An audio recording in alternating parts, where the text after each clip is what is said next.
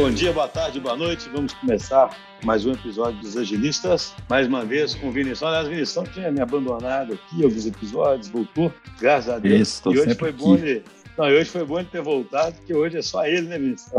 Se não tivesse voltado, Estamos em apuros. estaria, eu estaria em apuros. Então, a gente hoje resolveu fazer um episódio no qual a gente quer relatar um pouco de nossa experiência do que, que deu certo, do que, que deu errado, do que, que está dando certo, do que está dando errado, né? porque isso é um processo contínuo, nesse modelo de gestão nosso, que quem nos acompanha sabe é um modelo totalmente descentralizado, um modelo que dá muita autonomia nas pontas, um modelo que a gente chama de fractal, e a gente chama de fractal na ideia de que existe sempre um centro servidor que habilita a geração de valor de uma periferia. A gente vai até explicar um pouquinho de novo né, o que é esse modelo aí de centro de periferia, mas a gente tem tido umas lições importantes, né, Vinicius, sobre o papel do centro, sabe, nesse modelo e sobre como que a gente pode cometer certos erros sem perceber, sabe? É impressionante. Tem alguns vícios aí que a gente tem que a gente acaba caindo neles sem nem perceber. E isso, é, isso aqui é interessante porque os agilistas, a gente sempre fala isso aqui, não tem nenhuma pretensão de ter forma. A nossa pretensão sempre é de compartilhar reflexões. Nós estamos aqui na nossa jornada, né, de sempre ser uma empresa ágil, de ter uma estrutura extremamente resiliente e adaptativa. Então, aqui é uma conversa bem livre, conversando sobre isso. Afinal das contas, né, nessa estrutura aí de centro e periferia, numa estrutura descentralizada, onde o centro tem um papel específico de servir a periferia, o que, que, na prática significa isso, né? Se servir a periferia? O que, que deve se tomar cuidado, né? Para quem está tentando seguir um modelo desse tipo? O que, que parece ser um caminho interessante? Na verdade, eu acho interessante o seguinte: esse modelo de centro e periferia, na verdade, a gente se inspirou num livro que chama Organize for Complex, de um cara que, que é muito bom, né? Niels Fleggen, né? Não sei falar o nome dele. Eu não sei se fala Niels Fleggen, mas é um, é um autor muito bom. E até curiosidade, né? Ele, inclusive, fala português. Parece que ele é casado com uma brasileira. Outro dia a gente gravou um episódio aqui com o Rudá e ele comentou que já trocou mensagens com o News Flag. E aí ele fala assim, olha, ele prefere pensar numa organização como sendo, até voltando um pouquinho, né, gente? Um jeito de pensar numa organização em rede igual a DTI é que a gente é um conjunto de times multidisciplinares, cada um com suas missões específicas que têm sentido dentro do seu contexto. Né, times multidisciplinares com missões específicas e esses times auto-organizados. E aí, o que vai acontecer? Cada time desses vai ter algum líder servidor que está ajudando a fazer com que esses times, de fato, consigam cumprir a sua missão. Só que esse líder, ele não vai estar tá ajudando a cumprir essa missão atuando diretamente no que tem a ver com aquela missão, mas atuando, digamos assim, estruturalmente para fazer com que aquele time seja realmente um time capaz de aprender e um time capaz de se auto-organizar. É, isso é uma grande reflexão nossa recente que eu acho muito legal compartilhar, sabe? Assim, um dos papéis, a gente fala sempre do líder jardineiro, do líder oblíquo, etc, etc. Se você parte da premissa que essas estruturas onde esse líder habita, né, são normalmente estruturas que têm vários times auto-organizados, com missões de longo prazo que têm que ser autônomos, qual é, afinal, a missão dos líderes ali, então? É fazer com que esses times sejam de fato auto-organizados, né? consigam ser autônomos e consigam promover essa melhoria contínua. E por mais óbvio que isso possa ser, é isso que eu acho que é a sutileza de algumas coisas que nós vamos falar aqui, a gente tende a se colocar numa posição, as lideranças, de tentar resolver os problemas de forma direta, de tentar trazer as soluções de forma direta e não de tratar dessa forma aí mais habilitadora, sabe? Então, só voltando um pouco, por que, que a gente fala que na DT estrutura fractal? Porque da mesma forma, como eu disse aqui, que um time auto-organizado ele tem um centro, imagina, um time ágil, ele tem um, um School Master, por exemplo, e uma liderança técnica, né?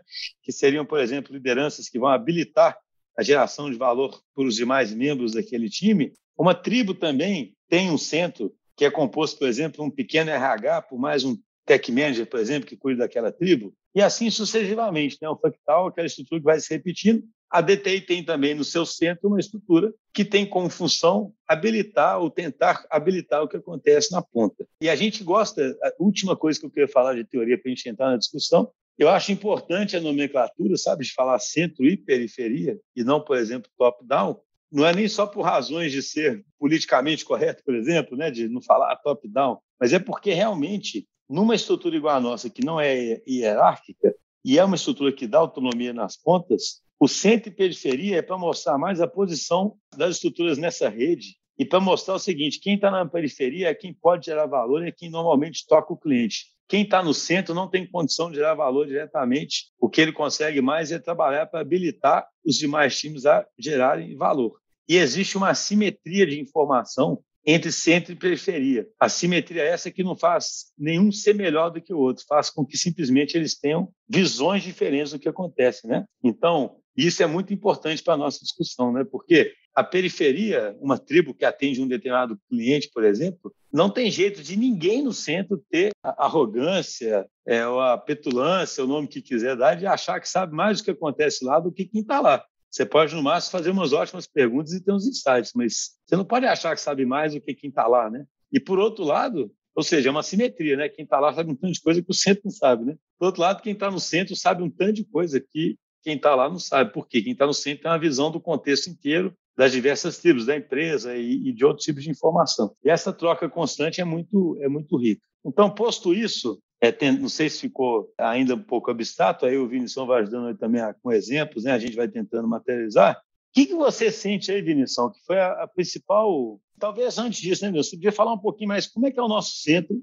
e o que, que tem acontecido que a gente está tentando fazer, mudar um pouco a atuação dele. Né? Mas o que, que é o nosso centro hoje, antes dessa forma que a gente está vendo com mais clareza do que ele devia ser, sabe? que é, uma, é um exemplo bom, né? Entender como ele é hoje, para poder ficar mais claro para quem está ouvindo o que nós estamos mudando, sabe? Legal. Um jeito que, que dá para, talvez, organizar o raciocínio, nós temos uma estrutura de pilares, que a gente chama, que aí tem a parte de operações, produto design e engenharia. Nós temos a, a diretoria da empresa, vamos falar assim, né, que também é uma estrutura centralizada. Nós temos uma parte administrativa, né, que também é centralizada. Nós temos o marketing, que envolve um pouco de área comercial, e nós temos a parte pessoas. É uma das partes pessoas, porque a parte pessoas tem uma estrutura centralizada e uma estrutura descentralizada.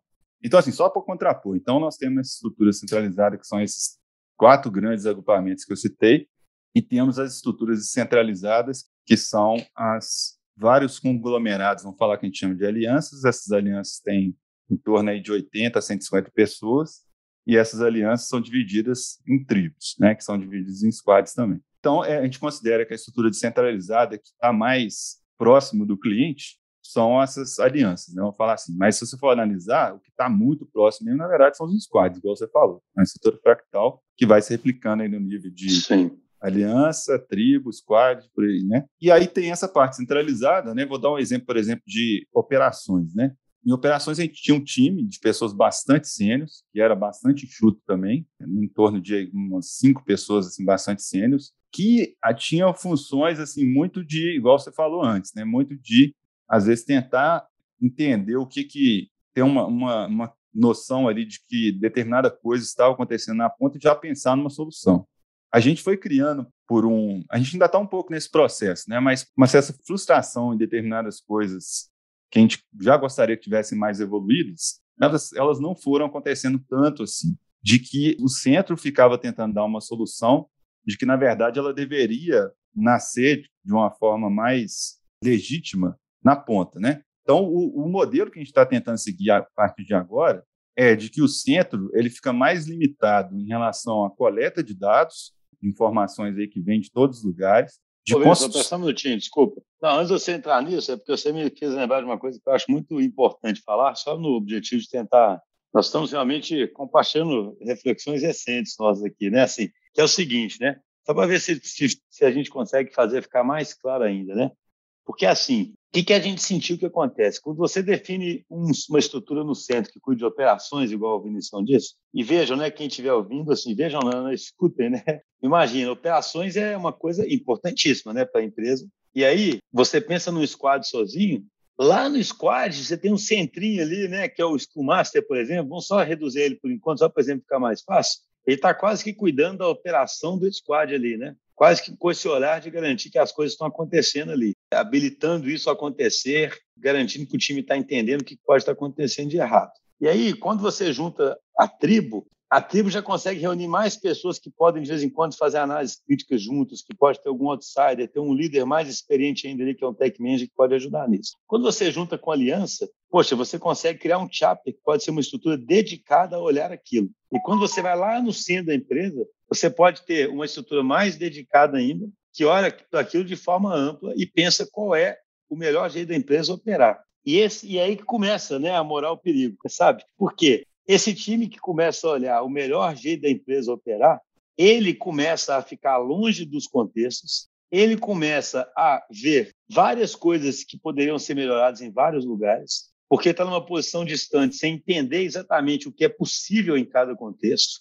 E ao começar a fazer isso, a gente até começou a usar esse tema aqui, né, Vinícius? A gente usava para outros, outros sentidos. Esse time começa a fazer comparações platônicas, né, cara? Que é assim, eu fico brincando porque tem um dos primeiros enzimas aí do, dos agilistas, é sobre comparação platônica, né? Quem quiser escutar, eu recomendo, porque é, é assim, era uma alusão ao fato de que muitas empresas que querem adotar o ágil, o que, que acontece né, nesse processo de adoção do ágil? Assim que dá errado, eu estou falando assim, desenvolvimento de um software mesmo de forma ágil, né? nem organização se ágil. Mas a primeira vez que dá alguma coisa errada, né, que alguém tem uma expectativa mais frustrada, etc., num processo, né, num software que está sendo feito de forma ágil, acontece de alguém levantar a mão e falar assim, tá vendo? Eu sabia que isso não dá certo. Se tivesse sido feito do jeito tradicional, teria dado certo. E isso eu chamo de comparação platônica, porque ninguém sabe exatamente que jeito é esse e nunca viu acontecer. Mas teria dado certo, né? Então, em algum universo aí de figuras platônicas, existiria esse jeito perfeito de fazer software sem desperdício e que eu saberia exatamente o que fazer, entregaria exatamente no prazo, gastaria exatamente quanto que eu tinha que gastar, saberia exatamente né, quanto que eu tinha que gastar. Só que esse perigo começa a acontecer também, por exemplo, um grupo de operações que pode se dedicar a saber tudo de bom que tem na empresa, tudo de bom que pode acontecer, pode até refletir sobre coisas melhores ainda e pode começar a ficar inconformado que isso tudo não está acontecendo em todos os lugares e perder completamente uma das coisas mais importantes que existem aí para quem entende complexidade é que as coisas são context bounded, né? Que é a expressão lá do eu ia falar o cara lá, mas tem que respeitar, né? Pô, o Snowden, né? A expressão do Snowden, né, cara? De que a gente tem que sempre ser context bounded, né, cara? Assim, todo lugar tem a sua história, tem seu contexto, tem o que é possível. Então, você dá uma referência de operação para ele e aquele lugar vai começar a seguir aquilo, mas existem diferenças locais, existem histórias locais, né? Então, só para encerrar aqui, só estou tentando complementar o que o Vinicius estava falando nesse sentido. A gente começou a perceber que, na medida em que o centro começa a se pensar muito como alguém que dá soluções, que sabe exatamente o que tem que ser melhorado, ele começa a distanciar da realidade, ficar, de certa forma, arrogante e começa a fazer um tipo de cobrança que é injusta e inadequada porque é uma cobrança que parte do princípio que não existe contexto. E é o que acontece em estruturas mecanicistas, que alguém lá no topo faz um plano que tem que funcionar na organização inteira e pronto, como se a, se a vida fosse simples assim. assim a gente tem que 1.100 pessoas, clientes com maturidade diferente, times né, com histórias diferentes, tudo diferente. E aí, de repente, alguém vai olhar e vai falar assim: agora tem que acontecer isso, né? Parece rei, né, cara? que se faça e que se cumpra, né? Pá, vai espalhar isso pela empresa toda e, teoricamente, vai ser fácil fazer. Então, acho que foi essa, né, Vinícius? Primeiro, o insight que... Você vê, a gente que pensa nisso o tempo todo começou a cair nessa armadilha, concorda? Por Sim, isso que eu falo que isso é mais demais. profundo do que parece, né? Porque a gente acharia que não cairia nessa armadilha se perguntasse para a gente isso. Né? Não, é, é, tipo assim, ainda mais falando por mim, né? Eu sempre fui meio, eu gosto às vezes de. Quando eu estava na Atan, né, a empresa que a gente estava antes aí de, de montar a DTI, depois teve a fase lá da Accenture, assim, eu era um cara bem revoltadinho, vamos falar assim, bem subversivo, né? Assim, eu tinha uma antipatia desse tipo de estrutura, né? Que, que vinha do nada, né? Aparece, brotava do além e falava, ah, você tem que fazer isso, fazer aquilo. E é até engraçado porque uma dessas pessoas que às vezes vinham fazer isso era, inclusive, minha esposa, atualmente. Então, assim, eu ficava muito bravo com essas coisas, assim, né? Então, assim, sei lá, eu sempre tive muito essa, essa visão de que quem está próximo ali do, do problema tem muito mais condição de avaliar o que, que, realmente precisa ser feito. O que não significa que você não possa ter apoio, né? Mas o apoio ele tem que ser dado é mais no sentido assim de te conectar com outros lugares que possam ser te ajudar, de mostrar possíveis soluções, né? Alguém mais experiente que você consiga te dar, né? Que a gente fica falando de elucidar. Às vezes você está no meio de, um, de, um, de, uma situação complicada ou complexa e você perde um pouco naquele. Até na parte emocional é bom vir uma pessoa de fora e te ajudar a elucidar qual é o problema que você está tratando. Então, esse tipo de ajuda é muito bem-vinda, né? Só que o problema, igual o Chus falou, isso é meio viciante, né? À medida que você está ali e tal, e o centro. Eu não sei se o Chus vai lembrar, mas um eu estava comentando com ele que eu li no. Eu vi uma fala, não vou nem lembrar de onde que eu vi a frase, não, mas assim, é um negócio que ele é tão ele é tão insidioso que se você vai ficando numa estrutura muito centralizada, e a gente tem que, inclusive, ficar muito atento em relação ao nosso papel hoje aqui na, na DTI, é quase impossível você ter empatia, às vezes, pelo que está acontecendo, porque você vai ficando meio anestesiado pela uma série de coisas nem chegam mais né, para você, pelo dado, vamos supor, a DTI, a gente entende que é uma estrutura em rede e tal, mesmo assim, é claro que acaba que a gente fica um pouco isolado de algumas coisas. Então, você vai perdendo a empatia. Aí você imagina uma empresa que é muito hierarquizada, que para a informação chegar em você, ela já, já passou por 200 filtros anteriores. Então, assim, você não consegue ter empatia nenhuma assim, com, com relação ao problema que nasce lá na ponta. Né? Para você, você tem uma, um modelo mental simplificado daquela situação, então você pensa, por que, que não faz isso? Por que, que não faz aquilo? É óbvio, não sei o que. Né? Sendo que o pessoal está tá tentando, já tentou fazer N coisas. Né? Aí chega alguém, brota lá, né? o mestre dos magos chega lá e fala, faça isso, faça aquilo, tem que fazer isso, tem que fazer aquilo, não sei o quê. Isso é muito irritante, inclusive, né? Assim, isso é impossível, assim, ter, ter empatia por quem está lá na trincheira, né? No meio do fogo cruzado, né? Do dia a dia, né? Eu acho super interessante o que você disse, porque, assim, esse distanciamento, é claro que quem está mais longe vai ter que pensar sobre o que acontece em outros lugares a partir de abstrações, né? Porque não é, tem não, jeito, justamente tem ser, por, por, definição, né? Você está longe, você não conhece os detalhes. Por isso tem que ser por, enxuto, né? Então. Não, exatamente, por isso tem que ser enxuto e por isso que você tem que pensar muito bem qual é o seu papel final, né? Porque, assim, você ter a pretensão de ter solução para uma série de lugares onde você não sabe os detalhes é muito perigoso. O que não quer dizer que você não possa ter insights, não possa ter boas perguntas e não possa ajudar numa, numa elucidação. Mas é muito diferente de você partir realmente da premissa que você sabe. E aí que é um negócio engraçado, né, cara? Numa hierarquia tradicional, top-down, o cara é obrigado a saber essas coisas, porque afinal não é ele não está no top.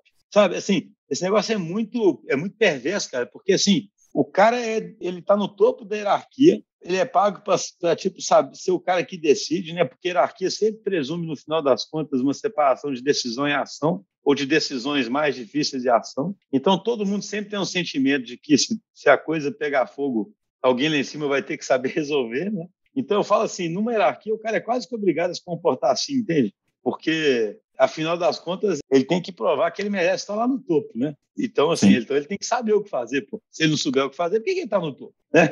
É quase que.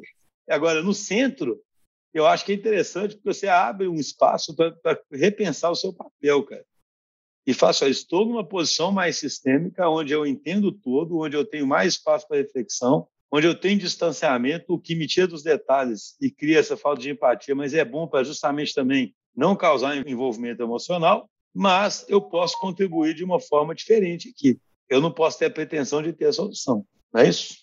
É, exatamente. Tipo assim, não, não tipo assim, até para a gente não avançar, mas é assim, só fechando, assim, desde que você saiba a natureza do seu papel, você vai conseguir, tipo assim, gerar valor estando no centro. Né? Você só não pode confundir qual é a Exatamente. natureza do seu papel e quais são as limitações em relação ao que é possível fazer numa condição dessa. Então, assim, eu acho que isso assim fecha um pouco desse raciocínio assim dessa estrutura. Mas assim, entrando mais para o lado prático, o que a gente começou a ver foi isso, né? A nossa estrutura centralizada, ela começou a ficar assim, comparando com empresas mais tradicionais, a nossa estrutura já é assim, mesmo esse, né, falando antes, né? A gente está numa transição, já era muito enxuto, sempre foi muito enxuto, né? Sim, sim, comparativamente. Sim. Alguém, alguém achar que nós estamos doidos aqui, né, com o nosso problema.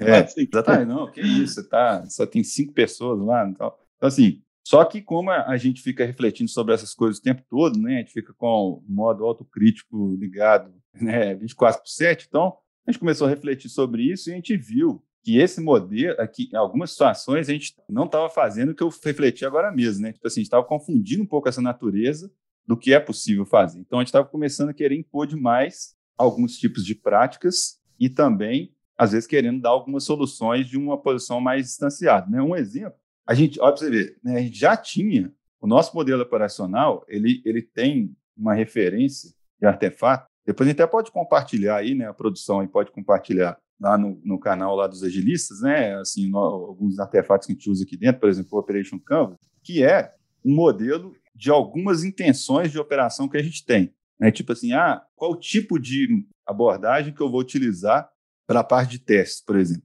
Então, ele não fala assim, você tem que testar assim, ou assado, ou desse jeito, ou daquele jeito. Ele fala assim, você tem que testar. Só que a gente começou Então, assim, só para dar clareza. Então, ele fala assim: a gente vai ter que testar. Então, o time, em períodos né, de cada X meses, ele, ele refaz uma revisão, por exemplo, do Operation Canvas, o que, que ele está considerando para cumprir aquela intenção, por exemplo, essa intenção de testar. Só que mesmo nisso a gente começou a ter detalhe demais. A gente começou, tipo assim, a detalhar tanto o Operation Canvas que ele começou quase que entrar na, na solução. Então, assim, eu via claramente, às vezes, observando alguns times, que o time ficava meio com birra daquele negócio. Eu falava assim, pô, mas aqui eu faço um pouco diferente, aí eu tenho que. Então, assim, uma lição, né, entrando nas lições do certo e errado, é sempre uma estrutura centralizada ter um modelo que eu chamo, assim, às vezes, de princípios ou intenções mais arsenal. O que, que eu quero dizer com isso? Tenta transmitir para. Tem muito a ver com esse papel de elucidação que a gente falou antes. Tipo assim, de, de dar mais formatos habilitadores das coisas e deixar o pessoal dar a solução. Então, por exemplo, imagina nesse caso que eu falei do testar. Testar é a intenção. É difícil alguém discordar e falar, não, aqui no nosso cliente não vai testar. Assim, é meio ridículo, né? Imaginar isso. Mas um pode testar utilizando muita automação, o outro pode falar, não, a natureza aqui exige um pouco mais de teste manual, um pouco menos de automação. Aqui eu vou usar checklists utilizando alguma ferramenta aqui de DevOps. Então, assim, tem N formas de cumprir essa intenção de testar, entendeu? Então, é muito importante que a gente transmita bem essas intenções que são aprendizados ao longo da história da empresa e que é muito difícil de discordar. Né? Agora, como você vai testar, deixa o squad decidir. E aonde entra aí o que eu falei de, de intenções mais arsenal? As boas práticas, elas não precisam de, de ah, então quer dizer que todo mundo vai reinventar hoje? Não. Você vai ter como se fosse uma caixinha de ferramentas, que é o arsenal, e você sabe a intenção, e você vai olhar o histórico, às vezes com outras pessoas participando, te ajudando a decidir, mas você vai decidir, você como time vai decidir como você vai cumprir aquela intenção. Então, eu acho que esse é um exemplo assim de, de um aprendizado muito grande que a gente teve. Né? Outra questão é que quando as, as lideranças de operação que estão no centro elas vão atuar, ela, é bem importante que elas fiquem, nem que seja um período de tempo ali, com skin in the game. Ela, ela meio que entre um pouco e fique um período de tempo, pelo menos de algumas semanas, junto com o time que aí você ganha legitimidade e consegue alguma efetividade de fato na atuação que você está fazendo ali, até porque você passa a conhecer um pouco mais a realidade, você passa a ter um pouco mais de contexto. É até legal, por exemplo, alguns livros, eu nunca trabalhei na Amazon, então não sei, né? mas, por exemplo, na Amazon eles falam que tem, eu já li em mais de um livro isso, que tem um modelo de atuação que a, que a Amazon prega sempre muito que um gestor, por exemplo, ele tem que ocupar pelo menos uns 50, não sei se vale para todos, sei lá, não sei como é que, que eles fazem isso, mas quase todos os gestores têm que ficar um percentual do tempo significativo sendo dono de algo. Porque se os, a maior parte dos gestores não é dono de nada, ele é incapaz de ter contexto, empatia para poder ter as funções que têm a ver com a gestão, que tem a ver com outros times. Então, ele acaba tendo um pouco mais de skin the game e legitimidade para poder fazer isso. Foram alguns exemplos, né? mas a gente pode talvez elaborar aqui mais, mais algumas coisas. Né? Sim. Não, sabe o que eu acho curioso, Vinícius? As coisas se encaixam muito, porque imagina, o que você falou anteriormente aí, assim, de cara, para ficar né, bem objetivo aqui, o centro ele vai tentar disseminar restrições habilitadoras, né? Só que as restrições habilitadoras, cara, é, eu lembro até você falando do Fuller do Byron lá, sabe, do Nassim Taleb, que é como se fosse assim, você tem que deixar como restrição habilitadora só o que for o mais simples possível, o que tiver mais à prova, sabe? Assim, as coisas que têm que ser mais obrigatórias têm que ser o mais simples possível e tem que ser o mais provado possível pelo tempo de que aquilo é bom mesmo, sabe? Porque senão você não abre nem espaço para auto-organização, nem para inovação, sabe? Assim, é, porque assim, por isso que eu comecei a nossa conversa aqui falando, gente, não esquece, uma organização. Fica mais difícil de ajustar para o contexto, né? É, não, porque pensa bem, por que, que eu acho interessante as pessoas pensarem na estrutura? Por que, que eu comecei falando que a nossa organização e organizações desse tipo vão ser organizações compostas por times auto-organizados, né? Porque uma organização é, tradicional, que é igual uma máquina, ela não é composta por times auto-organizados, e por isso que ela define tudo, pior. E aí o objetivo ali é outro, inclusive. Eu não posso deixar nenhum parafuso solto da minha máquina, só não funciona, né? E eu, porque eu não quero adaptação, quero eficiência e aquilo funcionando daquele jeitinho, entende? Agora. Sim, só rapidinho, desculpa até interromper, uhum, claro. assim, só complementar um negócio que eu queria ter falado antes. É importante demais que você acabou de falar, porque assim, né, a gente não está desprezando, né, assim, esse tipo de abordagem. Esse tipo de abordagem pode fazer muito sentido. Aí volta, é, é sempre você ter aquele, aquela, aquela palavra que o pessoal às vezes usa, né, da ontologia, né, a natureza da coisa, né. Se você tiver uma clareza da natureza da coisa, pode fazer muito sentido ter uma atuação desse jeito, entendeu? Assim, se, se você tem alguma coisa que realmente você consegue é, ter uma certa previsibilidade ou uma certa, um certo nível de restrição estrutural muito forte, faz total sentido, né? Você otimizar com essa visão um pouco mais centralizada, porque as coisas não vão mudar na conta, entendeu? Então é, é, é bem importante enfatizar isso, porque às vezes o pessoal pode ficar cético, mas na verdade é só uma demonstração de qual é o modelo de abordagem de ferramental para a natureza do problema que você tem. O, ponto é, quase tudo hoje em dia é tem uma natureza muito complexa, né? Entendeu? Quase tudo. Enfim, exatamente assim. Você pensa bem. O ponto de partida é que você cria uma organização em rede e composta por times, times multi, multidisciplinares e auto-organizados. Por que, que você faz isso? Você faz isso porque você entende que a sua empresa está num ambiente complexo. No ambiente complexo, você tem que ter capacidade de adaptação. Por isso que você não projeta uma máquina, né, cara? Então, só fala assim, isso para mim é, chama ser coerente, né? É claro, se você tem uma atividade que é extremamente eficiente num ambiente extremamente estável, você pode planejar exatamente tudo que tem que ser feito e pronto, né, cara? Você fala, eu consigo planejar tudo que tem que ser feito e pronto. E aí, na verdade, esses próprios times auto-organizados até começam a dentro deles, alguma estabilidade vai haver ali, né? E é óbvio que quando você olhar para eles, um tanto de coisa se repete, é óbvio. Sim, é. um tanto de dá, coisa... Dá para usar o ferramental do, é. de outra natureza, né? Com Sim, certeza. eles procuram eficiência num tanto de coisa, mas a questão é, você deixa eles, eles encontrarem isso. Assim, o que, o que eu acho que é a maior busca nossa aqui, cara, e aqui nós estamos no programa de compartilhar as coisas, né, cara? É a busca por estruturas resilientes, sabe? Né, assim, então, a questão para mim é muito essa, do ponto de vista de estratégia, sabe?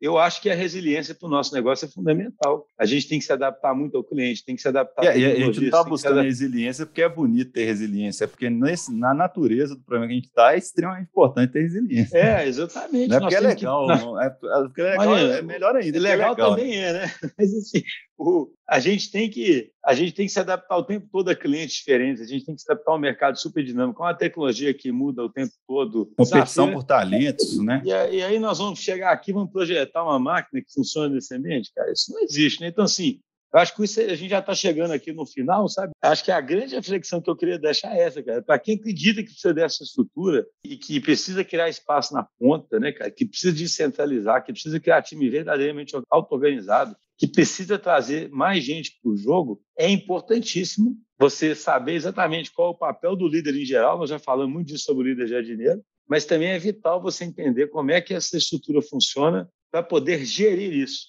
é uma gestão muito mais de observação das inclinações né, desse sistema, tentando fazer com que amplificar as boas e, e, tentando é, abafar as más inclinações. É uma gestão muito mais conectora, né, cara, de fazer as coisas se conectarem para que elas espalhem na empresa, muito mais de sabatinas do que e muito mais de fazer alguns princípios de que a gente chama aqui de metas princípios, meta princípios, né, tipo transparência comparações acontecerem, do que uma gestão de ação direta e de tentação de padronização de soluções na organização inteira. Beleza, Vinícius? Oh, Acho que é isso. Né? A gente dá outros programas também, cara. Só, só uma, uma fala final aqui, até de provocação, inclusive para você, já que você é um CEO, né? Você citou o livro do Fuller by Randall, né? né que do Nassim Taleb, ele faz uma ele faz uma piadinha lá no final lá, mas que eu acho que tem um pouco a ver com a troque, é, troque CEO para estrutura centralizada aqui, né? Que ele coloca tipo assim, quando você pega uma atividade que, tipo assim, que está mais próxima da execução, né, ele dá um exemplo lá, tipo assim, um padeiro, né? Um padeiro, se ele for, ele usa, um, um, ele usa uma abordagem estatística, né? O padeiro, se ele tiver, né, se ele for fazendo um, um pão atrás do outro, você consegue tranquilamente entender qual é o bom padeiro, porque ele vai acabar fazendo uma série de, de, de pão, pãezinhos ruins, né? Então, você vai perceber que ele não é um bom padeiro. Agora, aí ele brinca lá de CEOs, vou trocar para estruturas centralizadas, estão lidando com problemas super complexos, que é até difícil de você ter uma certa rastreabilidade se foi, deu certo ou não, e acaba tomando, não, não tomando decisões assim o tempo todo sobre determinados eventos, estão tomando decisões às vezes de vez em quando, né? E você não tem isso, você não sabe dizer se, a, se, a, se aquela decisão foi certa ou errada acaba que isso fica dissolvido ali na. Você não consegue atribuir assim, se, né, se, se aquela estrutura é boa ou ruim. Né? Você consegue ficar por um longo período de tempo enganando, né? Vamos falar assim, né? E aí, muitas vezes, quando alguns dão certo, né? Que a gente vê, às vezes, uma empresa deu certo, deu errado, aí você atribui aquele resultado e cria ali, né, modelos, né, falar ah, que esse cara é foda e tal, porque o sucesso, mas aí, aí inclusive tem a, análise do viés sobrevivente que a gente não analisa uma série que deu errado, que tinha as mesmas características, né? Então eu, então eu substituo aqui o CEO pela estrutura centralizada que lida com problemas complexos. Ela devia se ater a não ficar fazendo muitas intervenções, só fazer intervenções estruturais de coisas que estruturalmente têm um potencial de dar certo, mas que você não consegue garantir o resultado de se dar certo ou não, deixar para a decisão em si ficar mais a fundo. Ah, perfeito, não tenho nada a acrescentar. Pessoal, grande abraço, então, espero que tenham gostado e vamos fazer outro dessa série, né, Vinicius? Beleza. Abração. Valeu, pessoal.